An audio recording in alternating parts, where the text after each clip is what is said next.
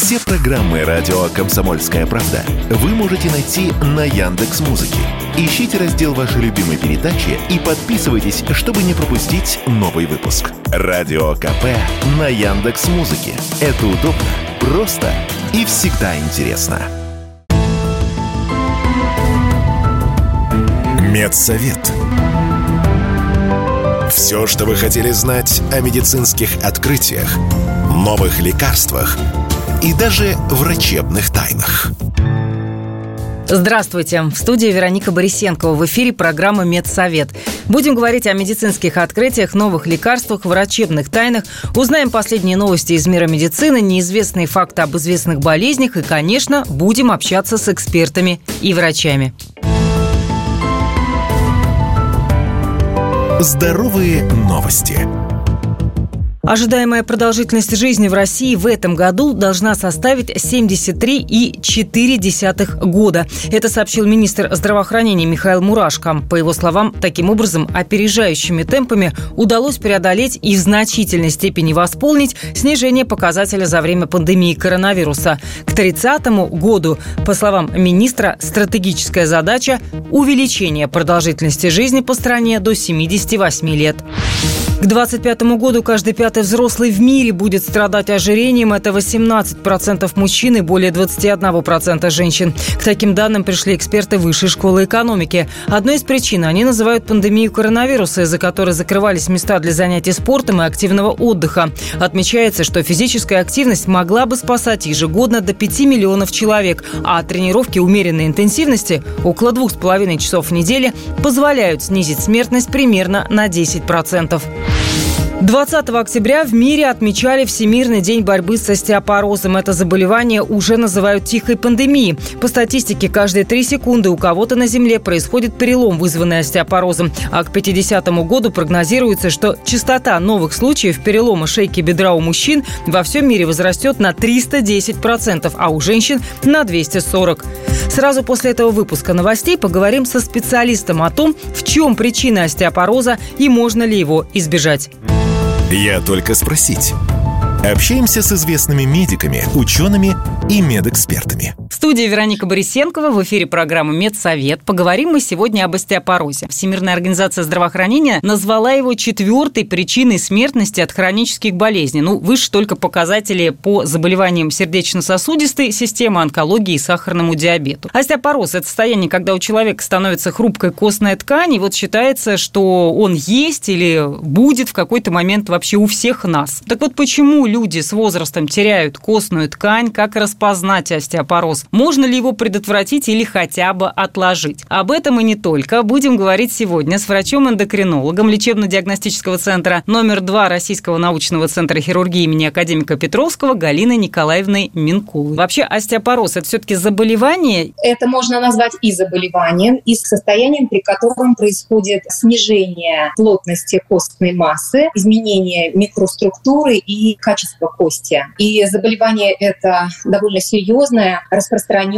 Согласно данным Всемирного фонда остеопороза, каждая третья женщина и каждый пятый мужчина в возрасте старше 50 лет имеют остеопатический перелом в анамнезе. Правда ли, что он развивается практически бессимптомно? И действительно ли, что он рано или поздно появится у нас у всех? Действительно, он назван безмолвной эпидемией, и связано это с тем, что узнаем об этом заболевании мы чаще всего тогда, когда уже произошло грозное осложнение, это перелом кости. Чаще всего страдают при остеопорозе позвонки. Часто бывают множественные переломы. Переломы при остеопорозе довольно малотравматичные, и это означает то, что они могут случиться при минимальной какой-то травме или нагрузке. Например, падение с высоты собственного роста, при чихании, при тряске в поезде, при подъеме тяжести костей. То есть кость как становится более рыхлой или вот именно в прямом смысле слова истончается, разрушается? В кости,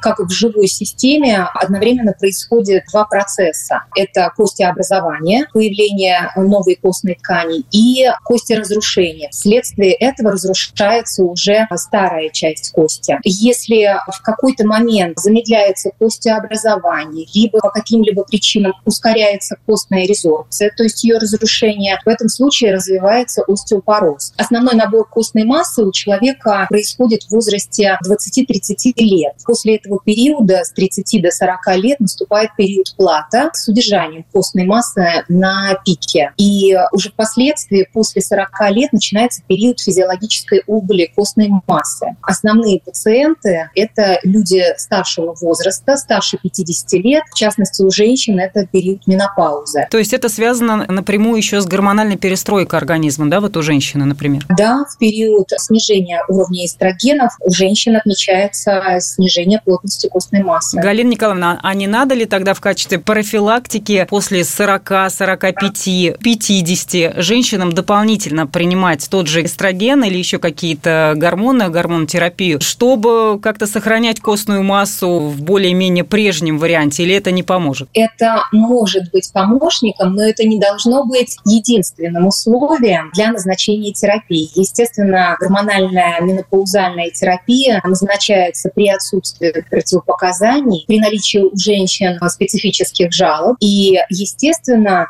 если будет назначен препарат, то высока вероятность, что мы поможем сохранению плотности костной массы. Я пока готовилась к программе, увидела еще такую информацию, что несмотря на то, что остеопорозом чаще всего, как вы уже сказали, болеют или страдают от него люди старшего возраста, остеопороз, тем не менее, молодеет. И что сегодня это заболевание бывает даже и у подростков. Почему? Это что-то с генетическими причинами или с какими может быть связано? Остеопороз развивается не только у пациентов старшего возраста. Мы знаем, что есть вторичные причины остеопороза, их достаточно много, поэтому бывают у нас на приеме и пациенты молодого среднего возраста. Причины вторичного остеопороза – это дефицит массы тела у пациента, это наличие желудочно-кишечных заболеваний, которые сопровождаются нарушением всасывания в кишечнике, лица с эндокринными заболеваниями у пациентов с сахарным диабетом первого-второго типов э, при наличии патологии щитовидной железы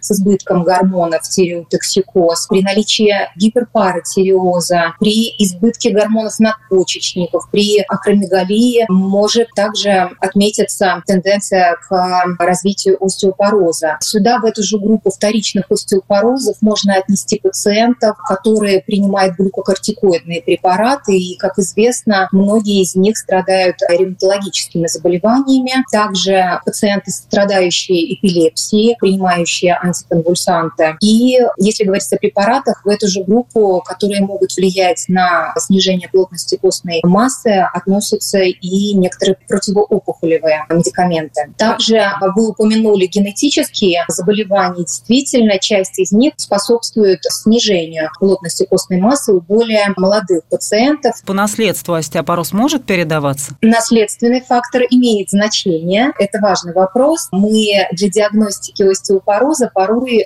используем специальный алгоритм ФРАКС. В этот алгоритм ФРАКС включается информация о наличии перелома бедра у родителей. Но существуют факторы риска, на которые мы можем повлиять, модифицируемые. Прием алкоголя, курение, ограничение подвижности. А вот недостаток кальция в организме? Говоря о кальции, да, это очень важный элемент для повышения минеральной плотности костной массы. Желательно его потреблять с молочными продуктами, потому что его там в избытке. Для того, чтобы погасить потребность кальция, ежедневно нам необходимо употреблять с продуктами или с препаратами не менее 1000 миллиграмм. Это что касается взрослых пациентов. Что значит 1000 миллиграмм кальция? Одна порция молочных продуктов, например, это 100 грамм творога или 30-40 грамм сыра или э, стакан молочного или какого-то кисломолочного напитка. Здесь нам большой помощник и рекордсмен по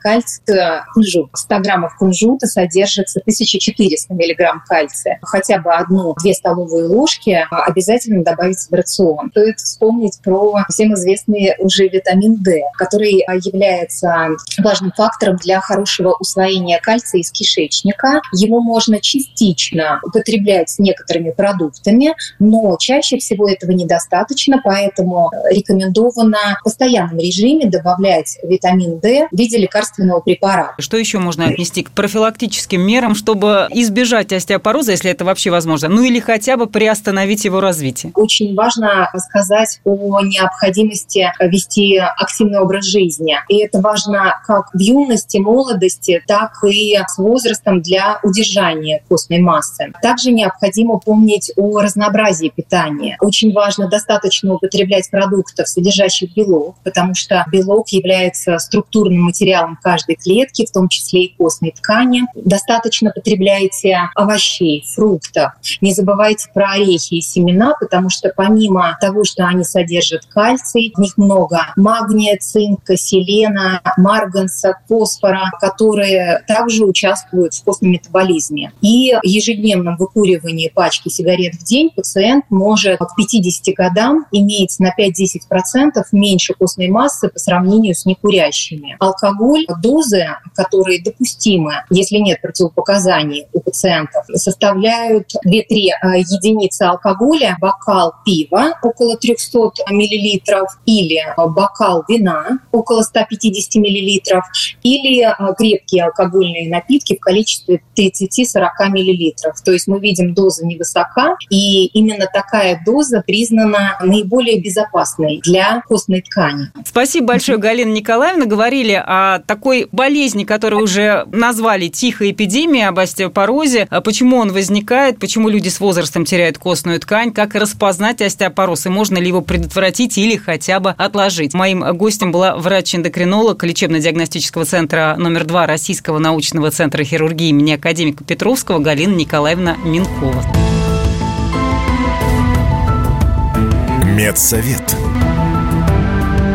Все, что вы хотели знать о медицинских открытиях, новых лекарствах и даже врачебных тайнах. В эфире программы «Медсовет» в студии Вероника Борисенкова. Говорим о медицинских открытиях, новых лекарствах, врачебных тайнах и в том числе узнаем много интересного из истории медицины. Медицинские истории. Отправляемся в прошлые века, чтобы узнать, как появлялись болезни и лекарства. Точные причины этой болезни неизвестны, так же, как и нет стопроцентного эффективного лечения. Это разновидность деменции – болезнь Альцгеймера. Ее уже прозвали бичом 21 века.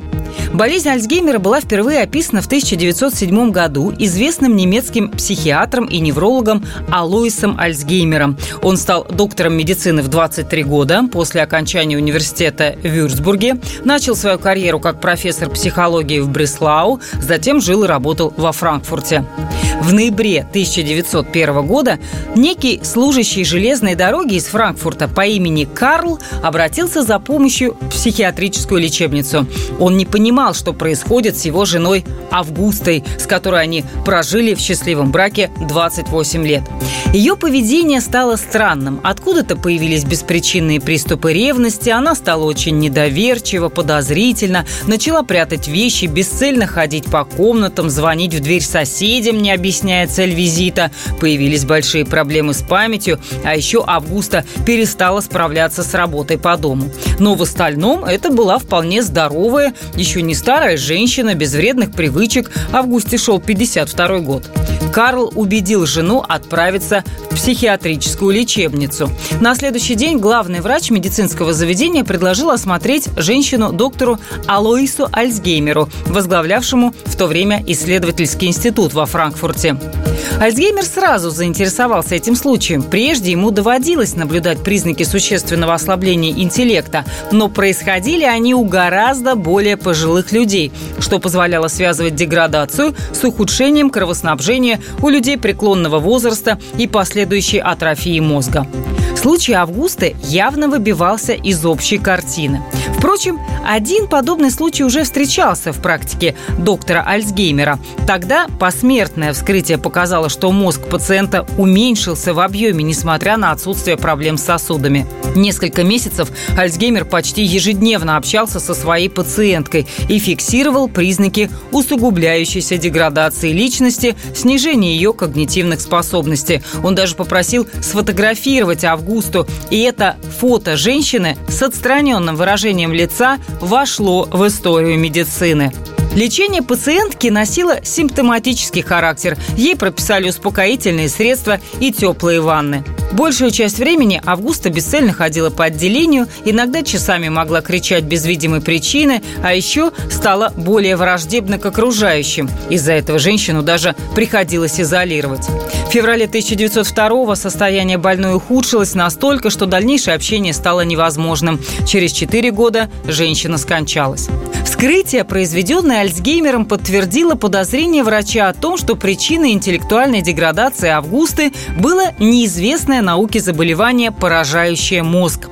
Под микроскопом в его клетках были обнаружены некие образования, своеобразные клубочки. Кроме того, Альцгеймер заметил отложение с величиной с просяное зернышко. Сегодня их называют амилоидными бляшками. Своим открытием доктор Альцгеймер поделился с коллегами на психиатрической конференции, но особого внимания его доклад тогда не вызвал. Это было время, когда наука находилась под мощнейшим влиянием учения Зигмунда Фрейда, и проблемы в ментальной сфере охотнее связывались с психологическими травмами, полученными в детском возрасте, чем с гистопатологией мозга. Впрочем, несмотря на прохладный прием, представленный Альцгеймером, случай все-таки нашел отражение в учебнике по психиатрии, вышедшем в 1910 году. Его автор Эмиль Крепелин так и назвал его «Болезнь Альцгеймера». Так родился медицинский термин, который век спустя все чаще появляется на страницах не только профессиональных медицинских изданий, но и массовых изданий и все чаще характеризуется как чума 21 века. Сейчас во всем мире насчитывается свыше 10 миллионов человек, страдающих болезнью Альцгеймера. По прогнозам ученых, к 2025 году их число превысит 37 миллионов. И на сегодня это самая распространенная форма старческого слабоумия. В среднем после диагностирования болезни Альцгеймера человек живет около 7 лет, и только 3% преодолевают 15-летний рубеж. Эффективные препараты для профилактики и лечения этого недуга пока не созданы, так как полностью не ясны даже его причины. В России могут запретить вегетарианство для детей. Такое обращение направили на имя председателя Комитета Госдумы по охране здоровья. Основатель Национального родительского комитета «Омбудсмен» в Татарстане Ирина Волынец заявила, что за последние десятилетия альтернативные виды пищевого поведения, включая веганство и его различные вариации, стали довольно популярным трендом. Ранее в Красноярске в семье сыроедов умерла девочка, ее ослабленный организм не справился с коронавирусом. Все подробности у Юрия Кораблева. Говорит, что В России предложили законодательно запретить вегетарианство и сыроедение для детей. С идеей в Государственную Думу обратилась детский омбудсмен в Татарстане Ирина Волынец. Специалисты отмечают, что дети-вегетарианцы чаще испытывают дефицит ряда витаминов. Это вызывает анемию, тяжелое отставание в росте и развитии, нарушение моторики и другие заболевания. Сейчас в российском законодательстве отсутствуют положения, которые бы грозили наказанием для родителей, принуждающих детей к сыроедению и вегетарианству без врачебной врачебной необходимости. Из-за этого бороться с альтернативными способами питания, из-за которых страдают дети, очень сложно, отметила в интервью радио «Комсомольская правда» Ирина Волынец вегетарианство, веганство, сыроедение неприемлемы для детей, потому что не содержат такие диеты важнейшие компоненты для роста, развития и жизни детей. Сегодня в законодательстве не установлен запрет на такие виды питания, и многие родители, думая, что они э, поступают правильно, лишают детей этих необходимых компонентов. Именно поэтому я выступила с инициативой об ограничении, о запрете полном э, вегетарианства, веганства, сыроедения для детей с целью сохранения детского здоровья и жизни. Чтобы в случае, если окружающие узнали о том, что ребенка кормят таким образом, могли вовремя принять меры. И чтобы, конечно, родители также э, знали о том, что так кормить детей нельзя. По словам медиков, сыроедение особенно противопоказано растущему организму. Ребенок не должен питаться только овощами и фруктами. Медики признают, здоровым взрослым людям можно переходить на сырую пищу, но максимум на три недели. И делать это нужно постепенно. А вот детям нельзя. Вот что радио «Комсомольская правда» заявила диетолог частной практики Диана Фахитова. Переход на сыроедение – это выбор ну, взрослого человека. Кто-то делает его по моральным, религиозным, эстетическим убеждениям. По медицинским показаниям такую диету практически ну, не назначают. Есть разные исследования, но все это за заряда альтернативной, недоказательной медицины. Красноярске в семье сыроедов умерла двухлетняя девочка. Ее, по версии следствия, родители не кормили пищей животного происхождения, а когда она заболела коронавирусом, лечили только гомеопатией. При этом супруги воспитывают еще двоих детей, которые на данный момент живут с ними. Родителям грозит до четырех лет колонии. Супружеская пара сейчас находится под подпиской о невыезде. Юрий Кораблев, Радио КП. А мы продолжаем. Это программа «Медсовет». Все самое важное, интересное и неизвестное из мира медицины. А еще здесь можно получить советы и рекомендации от специалистов, не записываясь на прием. Без рецепта. Советы врачей, как сохранить свое здоровье и иммунитет. К наступлению зимы и холодов важно знать о симптомах сезонных заболеваний, чтобы отличить грипп от банальной простуды. ОРВИ – это вирусные заболевания, которые в народе называют простудой. Они поражают слизистую оболочку верхних дыхательных путей. У больного першит в горле, появляется насморк и чихание, а спустя два дня возникает кашель. Температура поднимается незначительно или не повышается совсем. При интоксикации возможна головная боль, озноб, ломота в теле и такое развивается постепенно. А вот грипп, в отличие от ОРВИ, характеризуется внезапным ухудшением самочувствия. Температура тела может подниматься до 40 градусов и держаться до 4 дней. Больной чувствует озноб, головную боль, мышечную слабость. У него наблюдается покраснение глаз, света, боязнь. При этом насморка может не быть вовсе, зато присутствует чувство сухости в глотке и носу.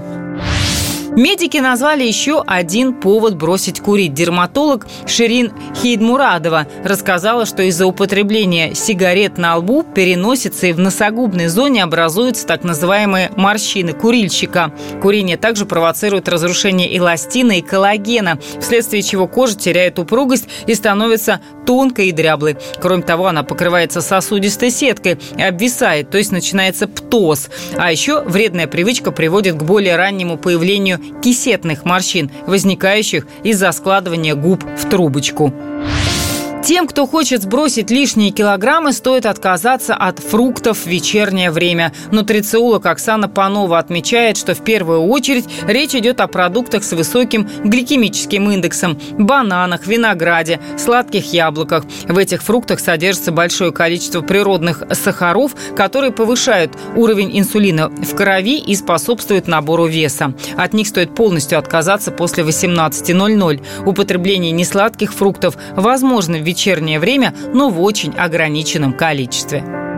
С вами была Вероника Борисенкова. Не болите и будьте здоровы.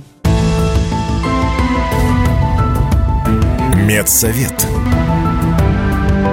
Все, что вы хотели знать о медицинских открытиях, новых лекарствах и даже врачебных тайнах –